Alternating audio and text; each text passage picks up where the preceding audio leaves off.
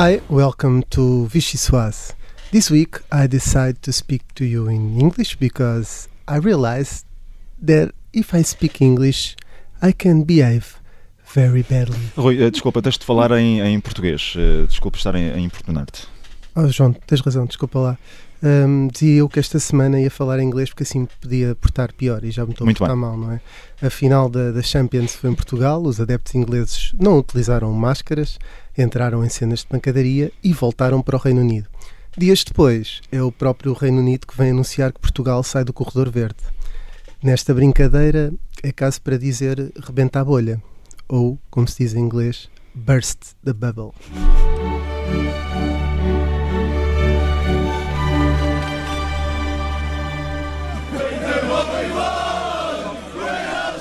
Cidade do Porto acolhe com honra e entusiasmo a final da Liga dos Campeões no estado do Dragão. teriam de vir e voltar em regime de bolha. Quando se comunica que se vem em bolha, é porque vem em bolha. O que está mal foi os adeptos testados, com máscara, estarem dentro de um estádio. Infelizmente, não há condições para festejar os Santos Populares nos termos em que todos estamos habituados desde pequeninos e sabemos como é, porque isso são aglomerados e aglomerados. Todos os dias, infelizmente, há pessoas que não respeitam as regras de A trânsito. Câmara tomou a decisão que tinha que tomar, que é eh, assumir a não realização dos arraiais de Santo É António este oficial, ano. o Reino Unido deixa de considerar Portugal um destino seguro para viajar. I miss you so much. Yeah, we go to the beach, we go get brown, I'm very white. Put the cream, not the one, put the six. Eu sou o Rui Pedro Antunes, editor de política do Observador. Estou very white também ainda, que comigo tenho o João Alexandre, editor de Estamos todos very white. e as jornalistas Mariana Lima Cunha e Rita Penela. Vai começar a Vichy Soase. Let's go! Como é que é aí, João? Vamos subir agora? Queres falar em inglês um bocadinho? Não. Não, deixa estar. Vamos falar todos em português. Ok. Um, mas, mas vou começar por uma, uma sopa inglesa, se não te importas. Uh, queres começar tu? Uh, sopa inglesa, sopa inglesa só pode ser o, o tema da última semana, não é? A Liga dos Campeões, a, a organização na, na cidade do Porto, no Estádio do Dragão e depois também as, as consequências eh, que daí advieram eh, e neste caso o último também esta, esta questão da- das restrições das, das viagens por parte dos, dos portugueses para a Inglaterra. Ora, eu queria só de retratar um, que um bocadinho o que aconteceu na última semana. Eh, ficámos muito contentes na altura quando se soube que a Liga dos Campeões era organizada em Portugal. Rui Moreira ficou muito satisfeito, o governo ficou muito satisfeito. Um, entretanto, temeu-se logo o pior por causa daquilo que tinha acontecido em Lisboa com os festejos do título campeão nacional do Sporting. E depois de correr tudo mal, pelo menos eh, à volta do estádio do Dragão, parece que eh, ninguém sabe muito bem. eh, porque é que as coisas correram mal, mas também parece que ninguém quer saber muito eh, bem porque é que as coisas correram mal, nem, nem nada, porque o que interessa é o que aconteceu lá dentro, pelos vistos, porque Rui Moreira, o Presidente da Câmara Municipal do Porto, diz que dentro do estádio correu tudo bem. A Federação eh, Portuguesa de Futebol, depois de ser anunciado o regresso do público aos estádios a partir de 14 de junho, ainda que com a multação a cerca de um terço, o Presidente da Federação diz que esta é uma decisão que se deve também à excelente organização eh, da Liga dos Campeões, da final da Liga dos Campeões. A UEFA, eh, que tutela o futebol europeu, já elogiou também a organização da Liga dos Campeões. O Primeiro-Ministro também diz que tudo correu bem dentro do estádio. À volta do estádio havia a questão da bolha, os adeptos que vinham em bolha, mas grande parte, 80% dos adeptos eh, que chegou a Portugal, também eh, respeitaram eh, as regras. Eh, bom, parece que estamos todos, eh, to- todos os que falaram sobre isto ao longo dos últimos dias estão todos enganados, porque na verdade tudo correu bem. Ahm, agora, a questão é que, entretanto, tem havido eh, consequências, eh, ainda que os números da- que são apresentados pela Direção-Geral da Saúde em relação, por exemplo, ao número de, de contágios seja algo eh, residual, a verdade é que hum, ninguém quis saber propriamente daquilo que, daquele espetáculo que nós fomos vendo ao longo do- dos últimos dias, no último fim de semana, com os adeptos ingleses nas ruas do, do Porto, eh, a questão do distanciamento social, eh, já agora a questão da violência também, a questão da, eh, da troca de, de argumentos, de ga- galhardetes, vá lá, falamos em futebol com a, com a polícia eh, e penso que, que isto é sintomático também, eh, já não é a primeira vez que, que algo acontece e que se tenta passar uma esponja sobre o assunto sem que seja identificado eh, um culpado ou pelo menos perceber o que é que aconteceu. António Costa já disse que tudo isto não devia servir de exemplo e que devia servir de lição. mas a verdade é que o Primeiro-Ministro diz que esta situação no Porto deve servir de lição, mas parece que ninguém quer saber propriamente do que é que aconteceu. E vamos ver como é que corre nos Santos Populares. Uh, Mariana Lima Cunha, Are you there? I am here. Uh, vou comer uma sopa inglesa, embora, na verdade, a Inglaterra comi sempre muito mal. Portanto, aqui eu percebo que os ingleses queiram vir experimentar as maravilhas da gastronomia portuguesa. Um, acho que também, muito pelo, pelo retrato que o João Alexandre nos estava a fazer ainda agora, é muito difícil olharmos para os últimos dias e não sentirmos, e agora sinto que estou a fazer um bocadinho de Marcelo Rebelo de Souza, que costuma falar pela percepção dos portugueses e aquilo que os portugueses sentem, mas não sentirmos alguma, um sentimento ou de alguma injustiça ou de alguma confusão um, no, no que se está a passar. Eu achei um bocadinho irónico esta semana quando Fernando Medina dizia que era importante garantirmos que não estávamos num país esquizofrénico, não é? Uh, mas quer dizer, tendo em conta as últimas decisões, é, é difícil é não sentirmos isso. Uh, e tendo, e tendo em conta que Fernando Medina diz que é sensato não avançar com os Santos Populares, mas no mesmo dia a Diretora-Geral da Saúde exatamente, diz, até se exatamente, poderia fazer. Exatamente. Eu, olhando para a Associação dos Festejos primeiros do futebol, não é? Depois as decisões diferentes em relação aos arraiais em Lisboa e no Porto, das declarações precisamente de Graça Freitas, que dizia que é possível fazer tudo com contenção à Medina, que uh, rejeitou liminarmente essa hipótese. Nos Santos vai lá que, apesar de tudo, ainda tivemos a vantagem de ser anunciado o que é que ia ser feito, não é? Porque quando foi, por exemplo, dos festejos do Sporting, descobrimos um bocadinho em tempo real uh, o que é que estava e o que é que não estava organizado, e na Champions enfim, uh, o rebentar da bolha tam também se foi assistindo ao vivo depois das grandes garantias de que havia eh, essa bolha organizada. Um, mas pronto, e, e, isto aqui é só da perspectiva do público, porque da perspectiva dos promotores de reais, das, das pequenas organizações e etc., já não há muito a fazer para, para o dinheiro que se vai perder. Agora, eu voltando só aqui a, a Marcelo Rebelo de Sousa, acho que pode haver aqui uma entropia que também está muito baseada no, nos avisos que o Presidente da República tem vindo a fazer, que é o facto de estarmos numa posição de tentativa de equilíbrio entre evitar que haja desrespeito às normas sanitárias e puxar pela economia, mas ela tem puxado muito pela, pela necessidade de, lá está, de estimular a economia, de perceber que neste momento o número de contágios não tem a mesma tradução na, na pressão do SNS, no número de mortes, temos a questão da vacinação e etc. E portanto acho que estamos a tentar equilibrar-nos nesta, enfim, nova condição de povo semi-vacinado, mas acho que a transmissão da mensagem tem de ser melhor.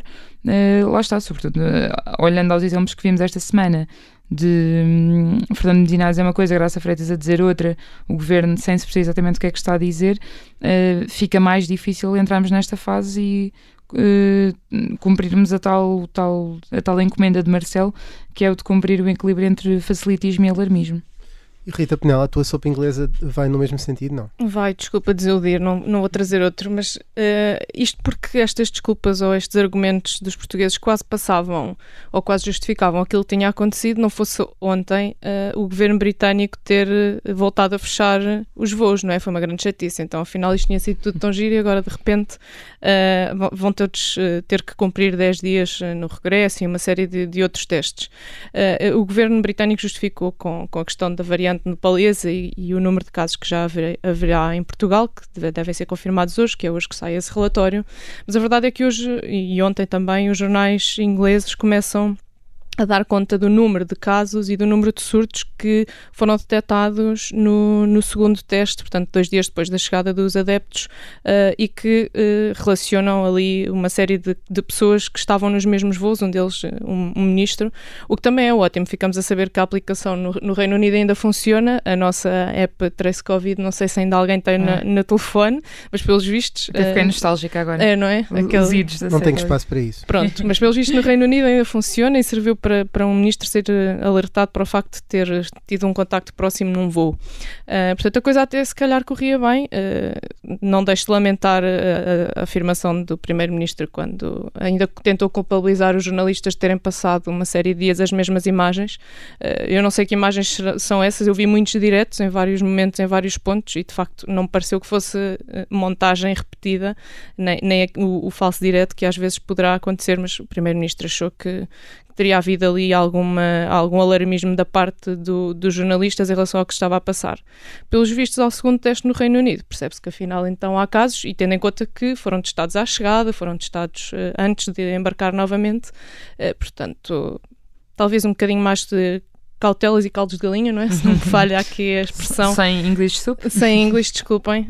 Um, pudessem ter, ter tido outro desfecho e, e, não estarmos a viver esta esquizofrenia que estamos, porque ninguém sabe muito bem já com a Clinhas Secose neste momento. Muito bem, vamos agora avançar então aqui na, nas sopas. Um, vamos fazer amigos entre os animais. A sopa é vegetariana e o João Alexandre uh, tem alguma coisa a dizer sobre isto? Uh, não sou propriamente eu. Os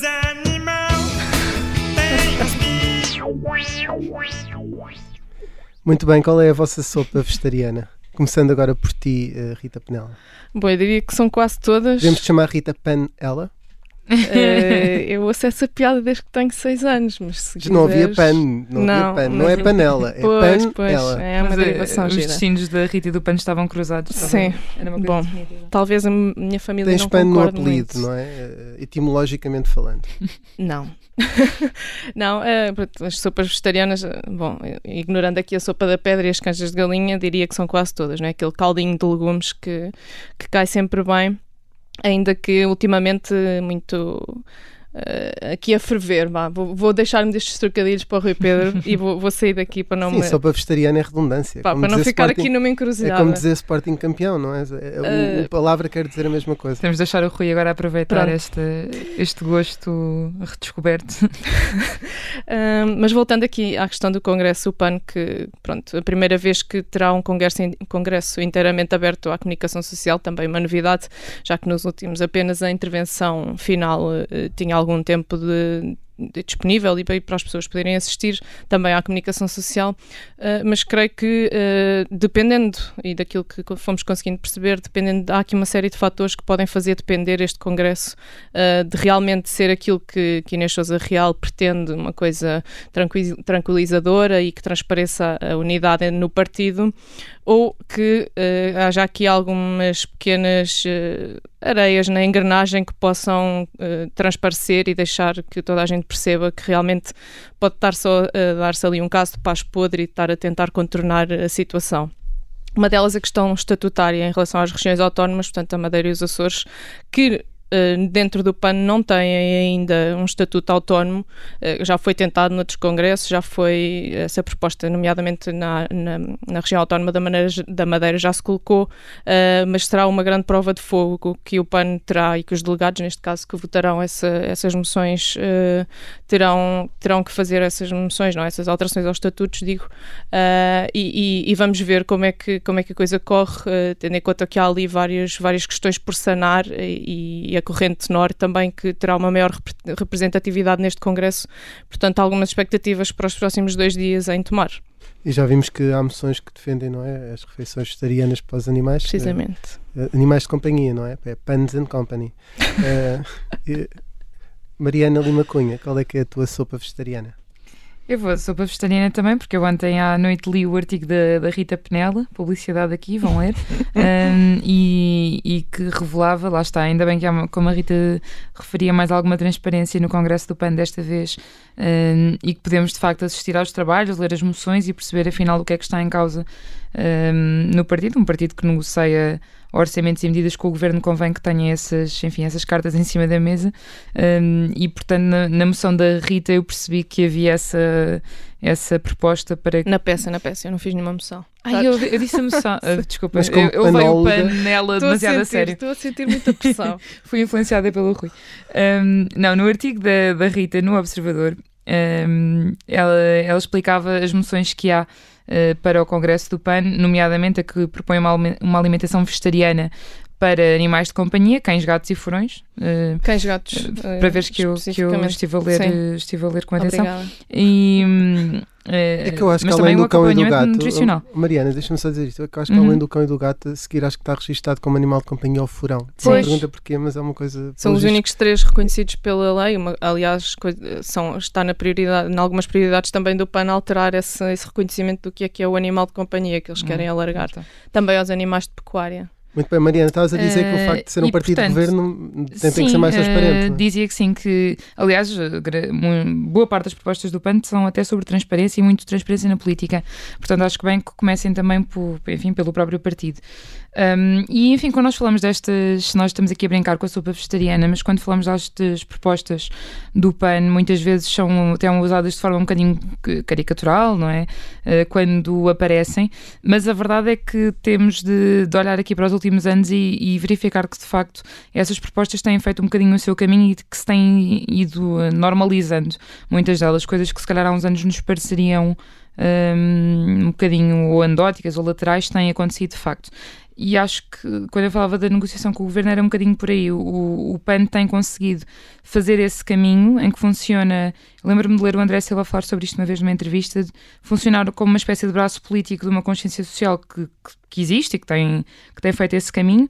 Um, e é, acho que é muito esse o objetivo do partido. É, vai desbloqueando orçamentos e negociando, mas sempre com esse, esse objetivo de ter influência em nichos específicos, em causas específicas que consegue ir fazendo avançar e, portanto, acaba por ter critérios muito diferentes dos partidos que se definem como de esquerda ou de direita, que têm bandeiras muito uh, muito diferentes, o PAN tem as suas causas concretas e, portanto, qualquer avanço nelas acaba por ser uma vitória. Já agora deixa-me só dar aqui uma chega que estamos já a ficar sem tempo, ainda a propósito disto e seguindo esse raciocínio também, mais do que as propostas do PAN, esta questão de, uh, de fazer ou não parte do, do chamado arco da, da, governação. Entretanto, já fomos vendo esse apoio do PAN ao Partido Socialista, mas acho que muito interessante é também perceber que o PAN, pelo menos pelo que diz André Silva, que agora uh, deixa o cargo para se dar esse novo ciclo que será também de, de continuidade do partido, já deu essa, essa indicação é preciso negociar uh, com quem quer que, uhum, que seja, exatamente. no fundo. Ou seja, o PAN não é um partido de esquerda nem de direita, é isso que pelo menos que o partido vai dizendo. E André Silva já deixou isso bem claro, que uh, na ótica do até agora, vá lá, líder do partido, uh, se o PSD for no governo, for governo é preciso negociar com o PSD. O que interessa é ir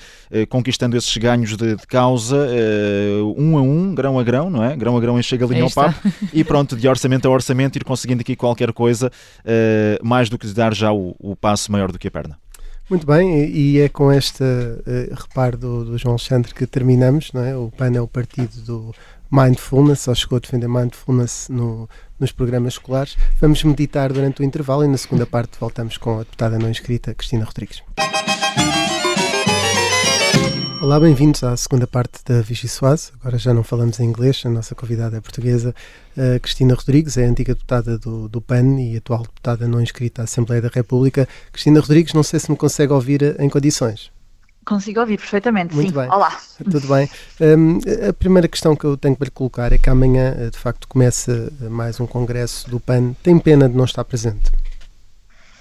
Uh, tenho pena, começamos logo com uma pergunta tão difícil. uh, é assim, uh, com as circunstâncias atuais não tenho pena nenhuma.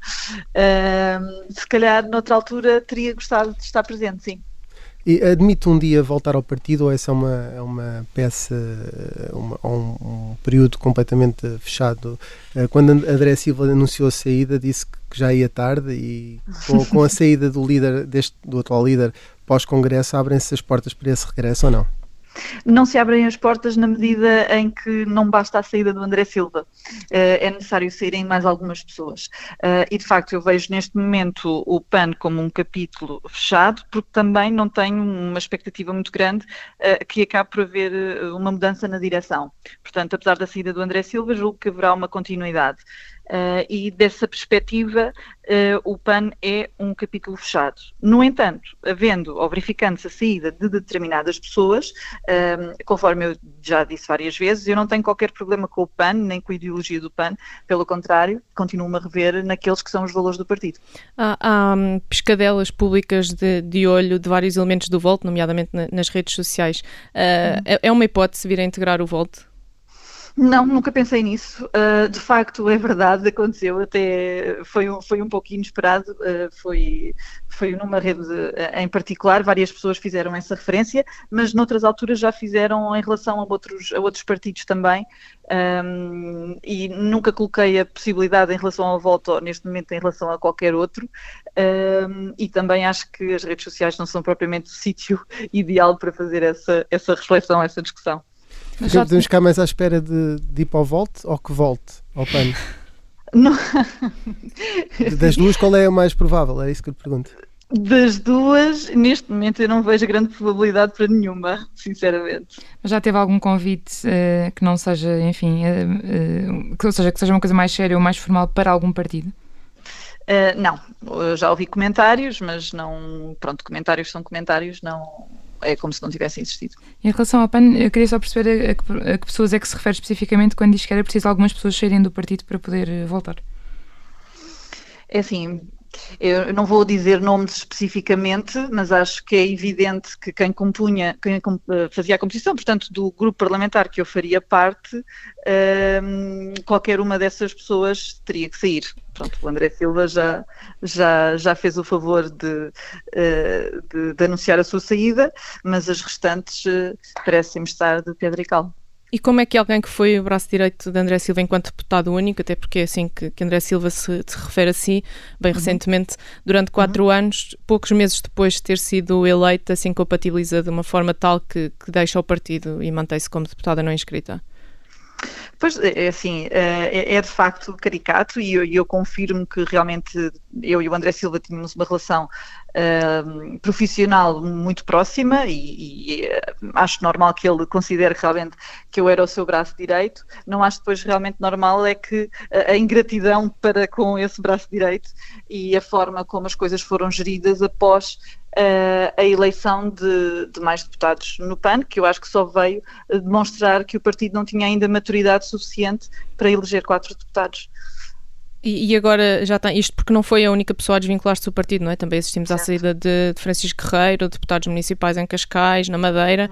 Uhum. Uh, o partido fala em dores de crescimento, uh, mas estamos a falar também de um, de um, sétimo congresso e de um partido uhum. que não está propriamente há dois anos nisto, não é? Já, tem, já é a segunda, segunda eleição para legislativas. Uh, já se deram mais alguns passos? São mesmo dores de crescimento? Ou aquilo que existe no seio do PAN continua a ser muita instabilidade e, e várias, várias maneiras de se olhar e de se ver o partido? Não, eu acho que instabilidade é, é, factual, acho que nem sequer preciso ser eu a dizer que ela existe, porque é evidente que ela existe e acho que ninguém acredita que o André Silva vai sair porque uh, foi pai, não é? Uh, portanto, acho que isso deixa uh, absolutamente evidente essa instabilidade.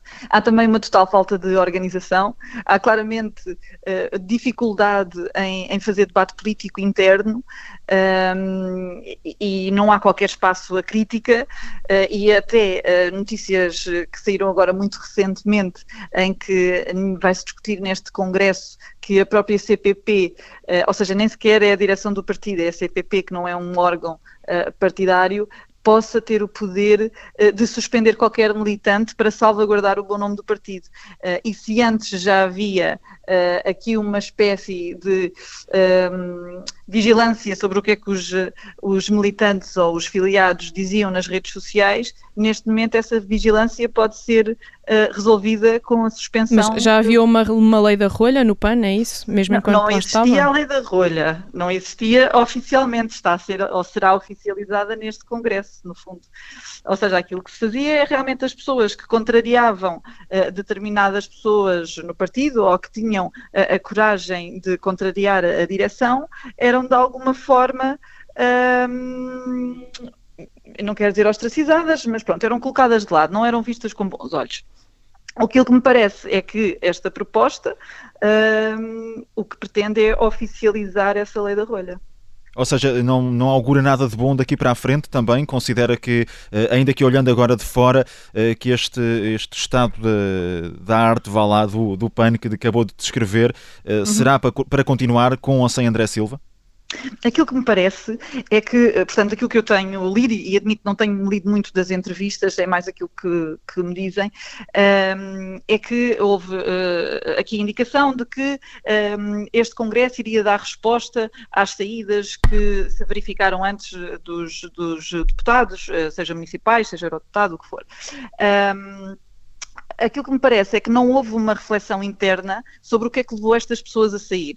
E, portanto, uh, estas pessoas saíram dizendo que havia silenciamento das pessoas, que não havia possibilidade de debate, que não havia pluralismo. E qual é que é a resposta, pelos vistos da, da nova líder partidária? Uh, é precisamente ainda condicionar mais uh, a possibilidade das pessoas discutirem e falarem e emitirem a sua opinião. Portanto, claramente não houve reflexão e claramente não houve um entendimento do que é que aconteceu. Cristina Rodrigues, deixe-me só perguntar-lhe também, uh, acabou de nos dizer que não tem lido propriamente muitas entrevistas e uhum. aquilo que vai sabendo é mais por aquilo que lhe vão dizendo, mas André Silva, uh, esta semana voltou a acusá-la de ter usado o partido para servir interesses pessoais, criticando-a também por ter ficado com um mandato que, no entender de André Silva, pertence ao PAN uh, e não à própria Cristina Rodrigues. Considera que, que os eleitores que votaram no PAN em Setúbal, até porque a Cristina Rodrigues foi eleita por Setúbal, estavam uhum. a escolhê-la a si pessoalmente? Uh, eu gostava de dizer várias coisas em relação a isso. Uma delas é que uh, o André Silva, que uh, anunciou que iria sair, esta semana não fez outra coisa que não dar entrevistas e pronto, obviamente tem toda a liberdade para o fazer, mas não me parece é, nada característico de alguém que pretende efetivamente deixar o, a, a, vida política. por outro lado, em relação a, às coisas que o André Silva tem, tem dito concretamente, Uh, o André Silva pode achar que o mandato é do PAN, mas há aquilo que o André Silva acha e há aquilo que a lei assegura e diz, e no caso até é a nossa lei constitucional, e portanto o legislador fez questão uh, que fosse uh, assegurado aos deputados a possibilidade de manterem o seu deputado, portanto, o seu mandato, portanto o mandato é pessoal, não é do partido, uh, e possivelmente fê-lo precisamente para assegurar aqui um, algum equilíbrio entre os poderes dos partidos, que sabemos que são muitos, sobre aqueles que são os seus eleitos. Uh, e, portanto, desse ponto de vista, uh, a opinião do André Silva parece-me irrelevante. Por outro lado. Uh, dizer... Deixa só, só perceber uma coisa. pela primeira parte da sua resposta, isso ah, quer dizer sim, sim. que acredita que André Silva vai continuar a ser uma espécie de líder sombra no PAN? Ou seja, que não vai não deixar efetivamente eu, essa influência? Eu, é assim, pronto, é uma percepção minha, obviamente. Uh, eu acho que ele vai sair e até acho que sairá por uh, incompatibilidade neste momento com, com outras pessoas na, na, direção do partido, ao contrário daquilo que ele disse. Aliás, o facto de hoje mesmo uh, sair uma notícia do André Silva um, em que referia que acha a colagem ao, ao PS um, um erro, não dizia por estas palavras, mas dizia alguma coisa deste género uh, o que contradiz de alguma forma uma outra uh, entrevista. Se aconselhava o, o PAN a ir para o governo, não é? Se houvesse essa Exatamente, e quando há cerca de duas semanas a, a, a, suposta nova líder partidária dizia precisamente que quer fazer governo. Uh, e, portanto, parece-me que o André Silva ainda não saiu e já está a fazer algum tipo de oposição interna mas vamos ver. Quando, quando saiu do acusou o partido não a deixar apresentar iniciativas e a ter, de a ter encostado a um canto. Uh, são essas as iniciativas que lhe foram vedadas e que agora está a recuperar para apresentar na condição de deputada não inscrita? Sim, algumas delas sim, algumas delas sim. Uh, as que apresentei inicialmente, sem dúvida nenhuma, nomeadamente a iniciativa relativa ao, ao rendimento básico uh, incondicional, uh, também algumas iniciativas na área da cultura, Uh, e, e, pronto, depois foi simplesmente seguir um caminho e seguir o programa eleitoral uh, que eu sempre assumi que, que teria como prioridade cumprir. Nomeadamente nas questões muito relacionadas com as mulheres, eh, tem apresentado várias iniciativas. No PAN não havia espaço para isso? No PAN não era prioridade. O que, uh, e o que é que no PAN era prioridade? Eu pergunto também porque nesta semana acusou o partido estar mais preocupado em agradar o governo uhum. uh, do que com as suas causas. Que causas é que o PAN deixou então para trás para agradar o governo? Uma das coisas que, que, que, notei e que eu acho que continua a acontecer, sendo certo que obviamente não posso neste momento afirmar que isso acontecerá, mas é que de facto o PAN, durante o ano em que eu estive como deputada, teve muita dificuldade em delinear uma estratégia de uma estratégia política uh, em estabelecer prioridades, apesar de várias vezes ter, ter insistido nisso. Um, e parece-me que continua igual porque o PAN não está a conseguir de facto marcar a agenda política. Agora, relativamente um, às iniciativas que eu tenho colocado em particular, algumas delas uh, já constavam no programa do PAN, outras não constavam. Uh, o PAN, uh, algumas delas, não teve coragem de as colocar, nomeadamente uh, a que diz respeito à, à secção da tauromaquia no Conselho Nacional de Cultura, portanto é algo que já consta no programa do PAN há muito tempo e que nunca houve realmente essa coragem, e eu tive. E, e, há outros, há outros exemplos. Cristina Rodrigues, muito bem. em 2018, e agora mudando aqui um pouco de assunto, o, nome o seu nome esteve associado ao IRA, não é? Sim que foi investigado por, eh, por suspeita de, de crimes violentos. violentos. Uhum. Ainda mantém uma, alguma ligação ao grupo?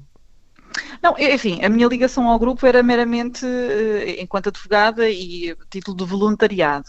Uh, ou seja, e, e, desde essa altura, portanto, isso também deixei de ter. Uh, acho que importa relativamente a isto dizer, até porque na, na, reportagem que houve diziam que eu própria estava a ser investigada e daquilo que eu tive conhecimento nunca houve qualquer investigação ou nunca tive envolvida em qualquer investigação, nunca fui notificada para nada. Eu própria coloquei a questão ao Ministério Público que me referiu que não havia nada uh, a dizer sobre o assunto em relação uh, a mim. Uh, julgo que o próprio IRA também nunca teve qualquer processo judicial. posteriormente a ERC veio Uh, acho que houve várias queixas relativamente à reportagem e veio dizer que efetivamente a reportagem foi baseada em uh, sensacionalismo e, portanto, eu julgo que acho que está mais do que provado. Considera o trabalho do, do IRA meritório e importante? É assim, eu não tenho acompanhado particularmente o trabalho do IRA. Uh, daquilo que eu noto, eles trabalham cada vez mais com entidades oficiais, nomeadamente com a polícia, com, as, com, com os órgãos de polícia criminal e, com, e mesmo com algumas uh, câmaras municipais. Mas não, não sei, sinceramente, não tenho acompanhado suficientemente o trabalho para, para poder opinar muito sobre ele. É uma das deputadas não inscritas, há outra, que é a Joacine Catar Moreira. Uhum, uhum. Já as vimos com máscaras iguais, com X em protesto, quando Sim. não falam em determinados momentos. Costumam consultar uhum. de alguma forma uh, opiniões ou costumam estar uh, tentar consultar uma estratégia quando, quando são as duas envolvidas nisso. Nesse caso em específico, ficaram de fora de, de um determinado debate. Sim, em algumas circunstâncias sim. Uh, portanto, há situações em que uh, fazemos aqui requerimentos ao Presidente da Assembleia da República juntas. Portanto, falamos sobre um determinado assunto. No caso do 25 de Abril foi um dos, um, um dos momentos. Tivemos outros em relação ao Orçamento de Estado. Fizemos também recentemente um pedido de, para que a Conferência de Líderes nos deixasse fazer agendamentos e, portanto, nessas situações eh, fazemos, eh, fazemos essa, essa atuação conjunta, mas de resto temos uma excelente, uma excelente relação e, obviamente, que estando as duas na mesma condição que nos apoiamos mutuamente. No, no, orçamento para 2020, aliás, eh, as duas contribuíram para, para a viabilização do orçamento, até julgo que antes do PEV de dar o sentido Sim. de voto. Uh, ficou logo fechado que, que o orçamento passaria. Uh, ficou mais ou menos claro em alguns, com alguns partidos e até no PAN, com o provedor animal, etc., o que é que, o que, é que estava em causa. O que é que o governo uh, lhe deu em troca para o seu voto? Bom, a minha negociação não foi propriamente uma negociação, ou seja, eu o que fiz foi apresentar ao governo um, certas propostas que eu achei que eram importantes uh, para mim ou, ou, para os eleitores que, que votaram em mim, um, nunca negociámos no ponto de vista de eu dou-lhes este voto e vocês dão-me estas medidas. Um, mas a verdade é que o, o, Governo acabou por aceitar algumas das minhas propostas, que eu achei que foram propostas importantes, nomeadamente a que diz respeito Portanto, conversou com Duarte Cordeiro, como é que foi o modus operandi? Foi, eu simplesmente mandei-lhe uma lista das iniciativas, das propostas que eu, que eu queria. E já agora deixa-me perguntar-lhe se já, já fez a lista também para, para o orçamento para, para 2022, uh, mas uh, não, não falando aqui propriamente de uma lista lista de compras, mas que, que artigos é que, é que haverá aí nessa, nessa lista que para a Cristina Rodrigues são essenciais para que haja, por exemplo, uma, uma viabilização uh, de, um orçamento? Hum, ainda é cedo para dizer. Uh, já tenho algumas propostas que, que serão efetivamente importantes para mim, mas não, não queria para já partilhá-las. Não consegue mas... divulgar-nos aqui pelo menos algumas áreas de, de interesse, sem, sem falarmos em propostas concretas? Mulheres e igualdade de género. Direitos das mulheres e igualdade de género igualdade são, de são duas bandeiras uh, para a negociação para este orçamento. Sim, certamente, certamente. E, e já se cruzou com, com, o Secretário de Estado dos Assuntos Parlamentares para lhe dizer que está disposto a sentar-se outra vez à mesa com ele, não? Ainda não, ainda não, ainda não, sei que soube através de, de, notícias que alguns já estão a haver algumas reuniões com os, com os grupos parlamentares, mas eh, eu ainda não tive, não tive qualquer iniciativa nesse sentido e o Governo também não, portanto ainda não falei com o Eduardo Cordeiro, mas, mas falarei certamente. Pois, manifesta-se a disponibilidade, eu há pouco disse o orçamento Sim. para 2020, eu queria dizer era o orçamento para 2021 uh, eh, e neste caso uh, para 2022. Sim, exatamente, exatamente. Sim, sim, sim, sim. sim uma última questão, para, para depois passar, avançarmos aqui na, na, nossa, na nossa refeição. Uh, que tem algum plano para quando deixar o Parlamento? É que parece não ter hipóteses depois de 2023 de voltar aí, não é? Não tenho, não tenho grande plano, ou seja, eu sou advogada. Uh, suspendi a minha cédula quando, quando fui eleita para poder exercer um mandato em exclusividade e, portanto, o meu plano será sempre voltar a, à minha profissão. Uh, a minha prioridade neste momento é cumprir o programa eleitoral e é respeitar uh, os eleitores que, que votaram. e, portanto, é esse o meu compromisso para já. O amanhã, logo se vê. Muito bem, vamos agora avançar aqui na, na, nossa refeição para o segmento carne ao peixe. Não sei se costuma ouvir o programa, mas tem que. Sim. é, há uma, uma opção que, em que tem que escolher uh, de duas opções uma delas. Vamos lá ver como é que isto corre ou se fica com fome. Vamos soltar a trilha. Cristina Rodrigues, preferia almoçar um bife com ovo a cavalo com Inês Souza Real ou ir a uma tourada com André Silva? Isso é horrível, nem uma coisa nem outra. Venho a diabo escolha, é impossível. Se tirássemos o bife e a tourada e só estar com um dos dois, qual dos dois é que escolhia? Mantinha! Bom, aqui já vimos que não temos sorte, mas preferia ser eh, ministra de, de um governo de António Costa ou deputada numa bancada liderada por Viana Cunha? Ai, de António Costa, sem dúvida. Um, preferia ir a um espetáculo de Fernando Rocha ou decorar o programa do PAN de uma ponta à outra? Decorar o programa do PAN de uma ponta à outra. Vamos ver se na última também consegue responder tão rapidamente. Preferia ser companheira de bancada de Francisco Guerreiro no Volt ou, está, ou voltar a estar na bancada com Inês Souza Real? Na bancada do ah, PAN, entenda-se. Francisco Guerreiro, sem dúvida também. Independentemente de onde fosse. Muito bem. Pelo menos Inês Real. Muito bem, eu, eu só, só numa é que não respondeu, portanto vamos aceitar aqui. vamos aceitar como, como, como tendo passado, pelo menos com, com satisfaz bastante. Um, vamos avançar então para a parte final da, da, que é a nossa sobremesa, que é a música que, que, nos trouxe e gostaria que explicasse um bocadinho o porquê. Vamos começar a ouvi-la em fundo, uh, uhum. do porquê desta escolha. É muito simples, eu gosto muito desta música. Acho que tem uma mensagem de, de coragem e de união. Uh, e, e, basicamente é isso. Acho que as pessoas, quando, quando se juntam para trabalhar para um objetivo, uh, são mais bem-sucedidas. Uh, o nome da música que, que não disse é de si é Courage, Courage to Change. Tá. Uhum. Eu que estive aqui a brincar Começaste com inglês bem. no início, agora estava, estava a gostar de sair, uh, mas é Coragem para Mudar, se calhar em português uh, sai melhor. Cristina Rodrigues, muito obrigado por ter vindo à Vichy Soase. Nós, como sempre, regressamos na próxima semana.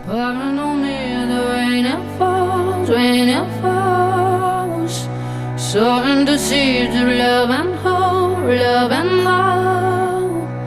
We don't have to stay stuck in the weeds.